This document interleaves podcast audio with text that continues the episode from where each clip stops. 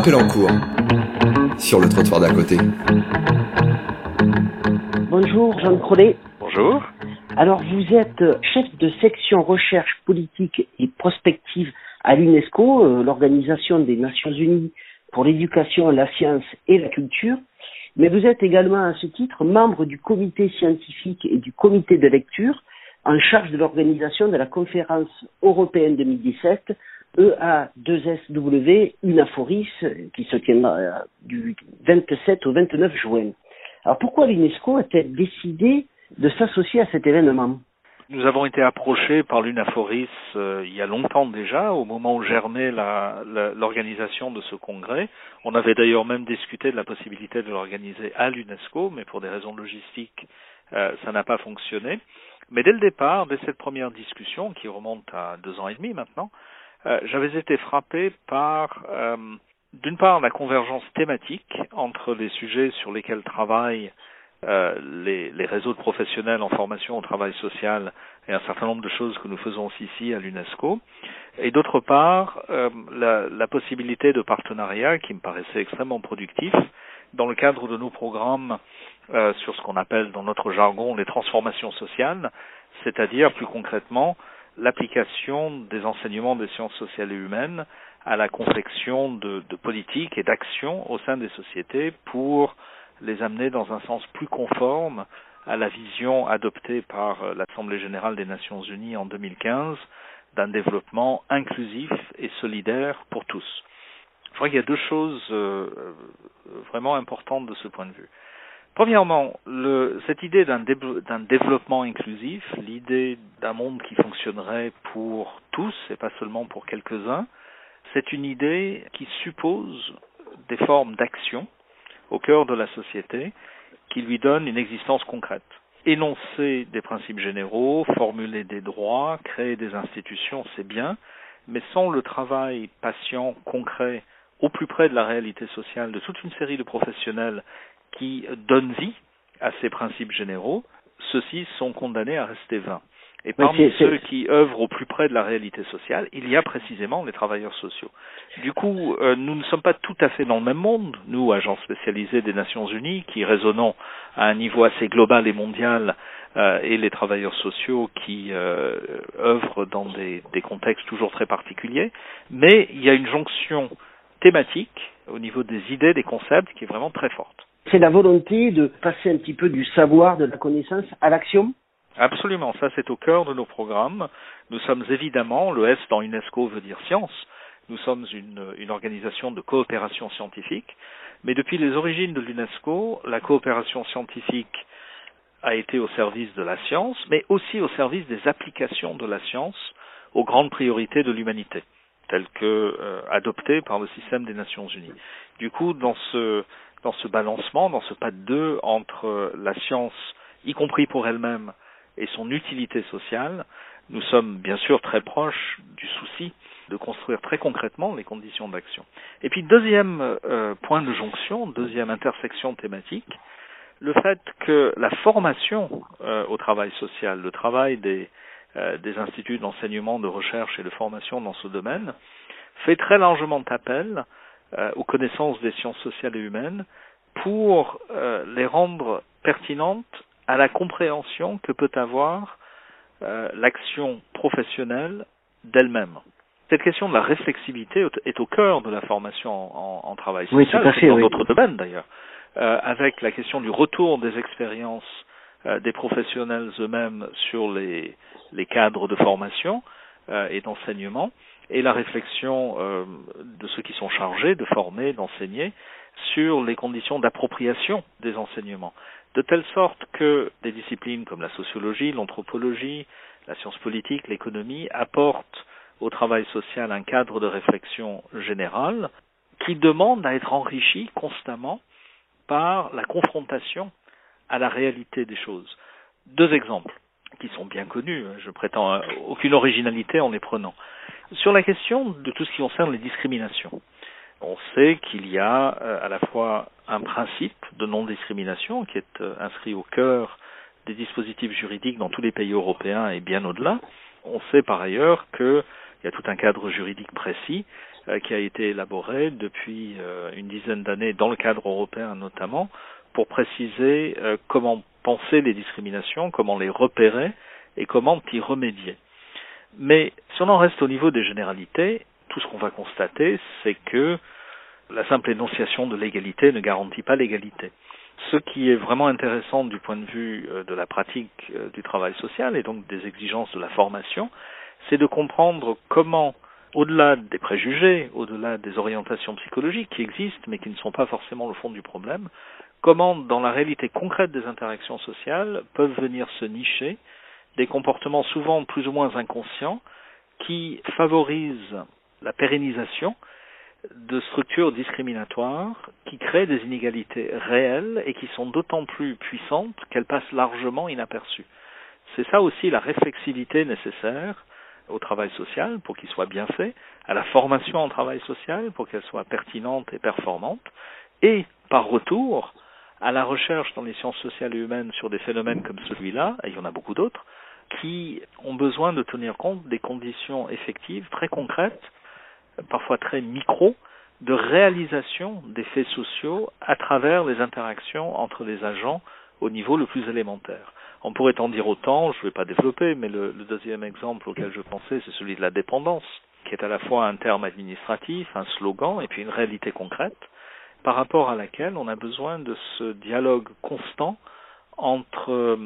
ce qui s'inscrit dans l'expérience concrète de la mise en œuvre des dispositifs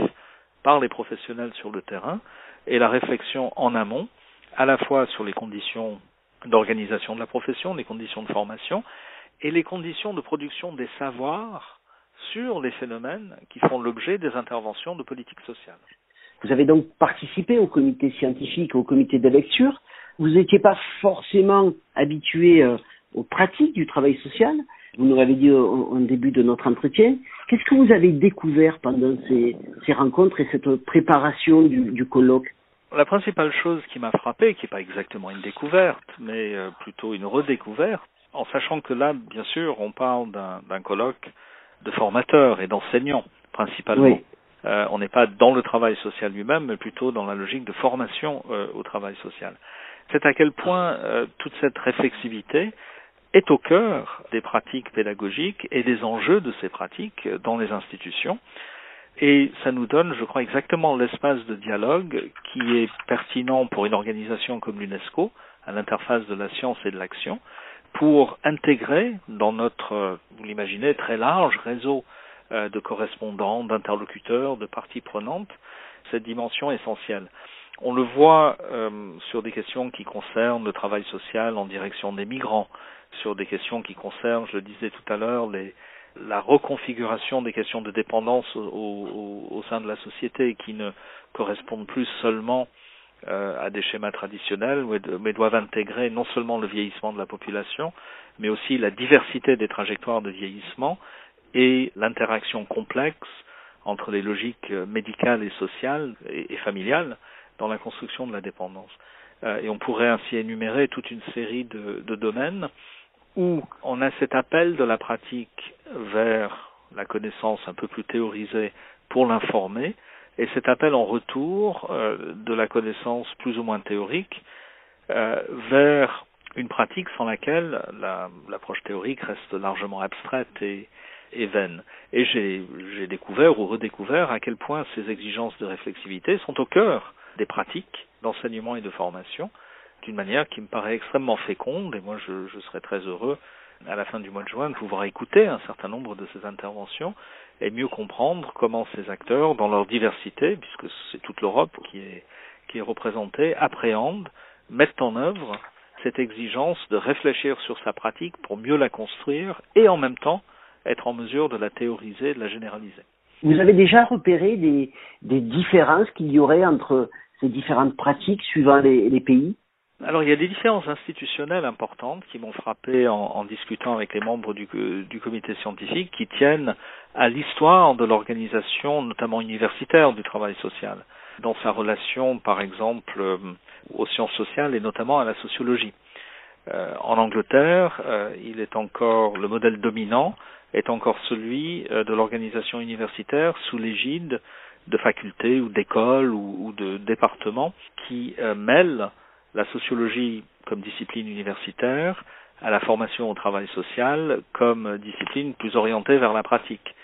On ne retrouve absolument pas ça en Italie, m'a-t-on expliqué, où, euh, pour toute une série de raisons, l'enseignement du travail social en tant que tel est très peu développé dans le monde universitaire, même s'il existe un monde parallèle de la formation professionnelle qui est davantage développé. La France présente encore un modèle un petit peu différent, où euh, à la différence de beaucoup de pays européens, l'université n'a pas de monopole ni de l'enseignement supérieur ni de la recherche, et beaucoup d'activités dans les deux domaines ont lieu dans des institutions d'autres types, euh, avec des statuts qui ne sont pas à proprement parler universitaires. On retrouve également, j'ai eu des discussions intéressantes avec euh, les membres de, du réseau des formateurs en travail social issus de, de l'Europe ex-communiste, on a là évidemment un monde tout à fait intéressant de construction historique profondément différente de toutes ces catégories, y compris la catégorie même de travail social, qui euh, donne lieu, sans surprise, à des formes institutionnelles euh, elles-mêmes très différentes et qui, qui donne tout son sens et tout son intérêt, toute sa richesse, je pense, au type de dialogue qui va s'enclencher à Paris euh, du 27 au 29 juin. Il y a certainement un besoin d'échange et de mutualisation entre toutes ces expériences. Est-ce que l'UNESCO peut jouer un rôle dans cette mutualisation? Oui, je crois que nous pouvons parce que nous offrons une plateforme qui est, impartiale, une plateforme qui n'est en concurrence avec personne dans ce champ euh, et qui est donc à la disposition de tous, où les États sont interpellés ou susceptibles de l'être et sont en, tout cas sensibles euh, aux résultats de nos activités programmatiques et peuvent donc être influencés par elles, mais où en même temps nous avons ce mandat de travailler à la coopération scientifique de manière très large et pas forcément directement orienté vers la diplomatie scientifique. Euh, il y a des choses que seuls les États peuvent faire en adoptant des instruments de certains types, et puis il y a des choses qui se font très bien entre les acteurs de la société civile de manière transversale et, et transnationale. En outre, au-delà de cette mission générale, qui est évidemment pas très précise, euh, comme je, de la manière que, je l'ai dite, nous avons mis en place un certain nombre d'outils spécifiques. Et notamment, nous avons créé euh, un ensemble d'outils en ligne qui s'appelle le laboratoire des politiques inclusives, qui offre à tous ceux qui s'intéressent à ces questions des possibilités de partage de connaissances et d'expériences et de mutualisation d'expertise. Et nous avons proposé déjà au niveau français, et nous avons rencontré, je crois, un certain intérêt à cet égard, que cette plateforme puisse devenir un outil utile pour un certain nombre d'institutions de formation au travail social. Et nous allons à nouveau, dans le colloque européen, présenter nos outils euh, à l'ensemble des participants afin de voir si on peut euh, repérer des partenariats qui permettraient qu'en enrichissant notre plateforme de partage de connaissances et d'expertise, on rende également des services utiles à la communauté de formation au travail social en lui permettant de mieux mutualiser, de mieux échanger, y compris par-delà les barrières euh, qui, qui, sont évidentes, hein, de la langue par exemple, qui fait qu'il y a un certain nombre d'affinités. Euh, on collabore mieux avec ceux dont on partage plus ou moins la langue qu'avec ceux où l'apprentissage linguistique euh, crée tout de suite des difficultés. L'une de nos vocations, et nous avons des outils pour, c'est d'aider les acteurs à surmonter ces barrières pour créer un espace plus fluide de circulation à la fois des connaissances, des expériences et des expertises. Là, on sera dans un cadre européen, mais, euh, je sais que vous avez aussi des idées avec d'autres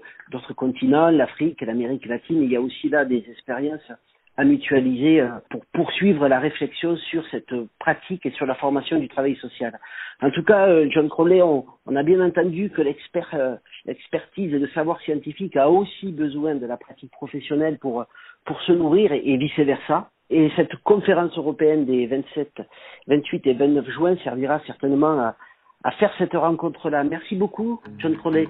Merci à vous. À bientôt, au revoir. Au revoir.